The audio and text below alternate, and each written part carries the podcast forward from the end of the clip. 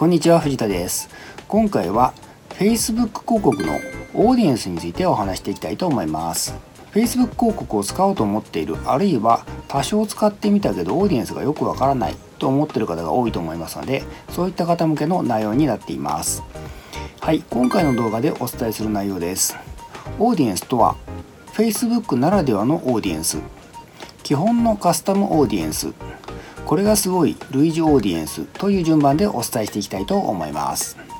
はい最初に私のことをご存じない方も多いと思いますので簡単に自己紹介をさせてくださいサクッと1.5倍速15秒ぐらいでお伝えしますので見てください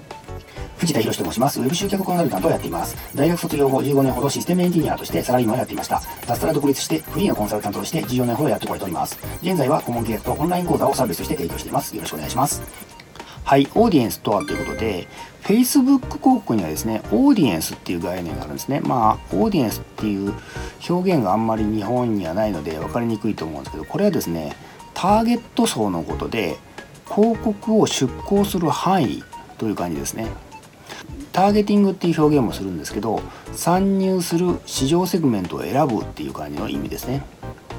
で、このオーディエンスにはですね、えー、3つ種類があります。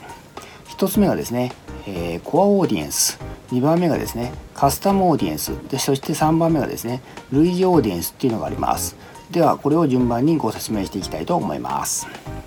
はい Facebook ならではのオーディエンスっていうことで一番のコアオーディエンスなんですけどこれがですね一番シンプルに使えるものなんですけどこれだけでもですね業種によってはあの広告が出せます。例えば、えー、地域密着の店舗ビジネスですね。例えばネイルサロンとかでしたら渋谷区の女性っていう感じで絞り込みができるんですね。このコアオーディエンスを使いますと。でしかもですねこれに関してはピクセルの設置っていうのが不要です。ピクセルはですね後でご説明しますけどウェブサイトなどに貼り付けるですね準備ですね。タグを貼り付ける準備のことを言います。はい、えー、コアオーディエンスの話に戻りますけどコアオーディエンスはですね具体的にはですね性別年齢住んでる場所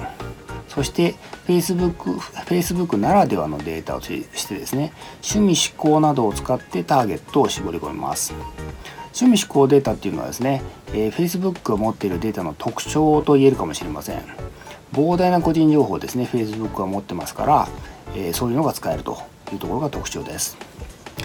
具体的にはですね交際ステータスとかですねライフスタイルとかですね興味関心などのデータがあってそれをそれを使って絞り込めると。いうことですね。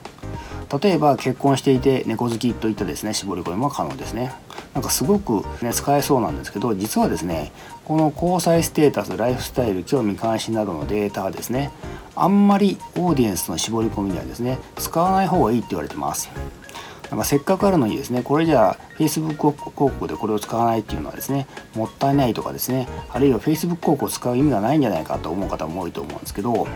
これ使わない方がいいっていうのは言うのにはですね理由があってですね過去に Facebook 主催のセミナーで Facebook の講師自身がそのように言われてたからなんですね。これ嘘みたいな話なんですけど本当の話でですねこの理由使わなくていい理由はですね Facebook 広告にはですね AI の AI を駆使したですね最適化プログラムがっていうのがあってですねそれに依存した方がいいっていうことなんですね。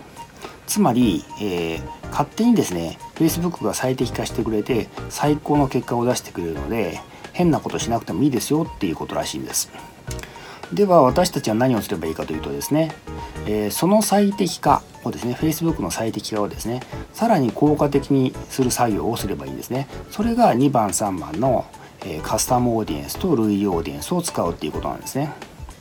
私たちがオーディエンスの絞り込み絞り込みにですね使うべきなのはですねコアオーディエンスのですね趣味思考みたいなデータではなくてカスタムオーディエンスと類似オーディエンスを使うことなんです。はい、えー、基本のカスタムオーディエンスっていうことでカスタムオーディエンスっていうのはですねあの基本的な、え、Facebook のオーディエンスだと思っていいです。そして種類としてですね4種類あります。ウェブサイトのカスタムオーディエンス。モバイルアプリカスタムオーディエンスカスタマーリストに基づくカスタムオーディエンスエンゲージメントカスタムオーディエンスっていう4種類ですね。上から順番にいくとですねまずウェブサイトっていうのはですね、えそのウェブサイトに訪問した人のデータで作るオーディエンスですね。訪問履歴みたいな感じですね。でモバイルアプリはですね文字通りですねアプリですねアプリを使った人のオーディエンス。そしてカスタマーリストはですねこれはあのカスタマーリストっていくつか種類があるんですけど、まあ、代表的なのは代表的っていうか、まあ、多分これしか使われてないと思うんですけどメールアドレスですね。メールアドレスリストを使ったオーディエンス。そしてエンゲージメント。これはちょっと分かりにくいんですけど、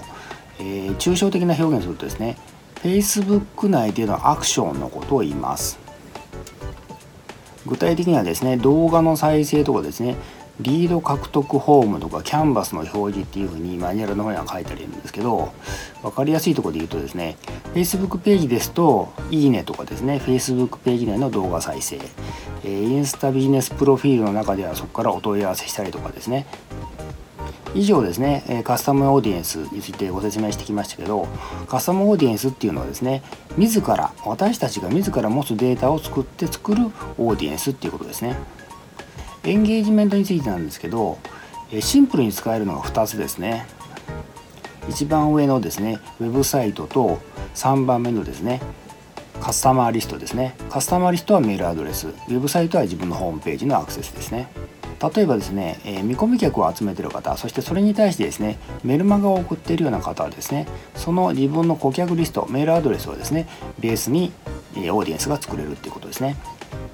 そしてそこに直接ターゲティングする方法もあるんですけどどちらかというと次の3番でご説明するですね類似オーディエンスを作った時の方が効果を発揮します。でホームページにアクセスしてきた場合はですね、えー、アクセスしてきたデータを貯めるためにですね Facebook Pixel っていうコードを埋め込む必要があるんですけどこれはですねタグですねタグを HTML タグをですね貼り付けるっていう感じですね。それを貼り付けると訪問者のデータが蓄積されるっていうことです。そして蓄積されたそのデータを使ってオーディエンスを作るっていう流れになります。そしてそのオーディエンスをそのまま使ってターゲティングするのがですねリマーケティングって言われます。つまり追っかけ広告ですね。リマーケティングっていうのは分かりやすいところで言うとですね Amazon で何かの商品を見てた時に、えー、見終わったですね他のサイトに移動した時にですねその商品が広告として表示されることがよくあると思うんですけどあれをリマーケティングと言います。追っかけて表示してしてくる広告ですね。はい以上ですね。基本のですねカスタムオーディエンスの説明だったんですけどここまではですねやってる人多いんですね。でここから先がですね面白くて、えー、すごいところなんです。はいこれがすごい類似オーディエンスっていうことでこれはですね今ご説明したカスタムオーディエンス4種類のカスタムオーディエンスのベースに作るですね類似オーディエンスですね。これが強烈な機能なんですね。カスタムオーディエンスをベースにですね類似オーディエンスを作るとアクセスしてきた人を除いてですねアクセスしてきた人と属性の近い人がオーディエンスになります。わかりますかね？その、えー、カスタムオーディエンスと似たような人に、えー、リーチできるんですね。これがどれぐらい価値の高いオーディエンスターゲット層であるかっていうのがですねご理解いただけるでしょうか？これはですね自分の力だけではですね絶対リーチできないんですよね。それがですね、えー、Facebook 広告の力を借りるとそういったターゲット層にですねアクセスができるっていうことなんですね。これはなかなかすごい絞り込みで類似オーディエンスっていうのはですねこういうそういうことができてしまうということですね。でつまりここまで絞り込んでしまえば一番最初のですねコアオーディエンスで趣味思考なんかを使ってですね絞り込む必要なんて全くないっていうことがお分かりになると思います。あとはですね Facebook 広告の高性能 AI によるですね最適化に任せておけばいいという感じになります。なんかすごく広告で結果が出そうなんですけどまあ話はですねそんなシンプルでも甘くもないんですけどなぜかというとですねやっぱりソースとなるですね2番のカスタムオーディエンスがですねある程度、えー、しっかりボリュームがあって内容もしっかりしないと、えー、いい類似オーディエンス3番の類似オーディエンスが作れないからなんですね。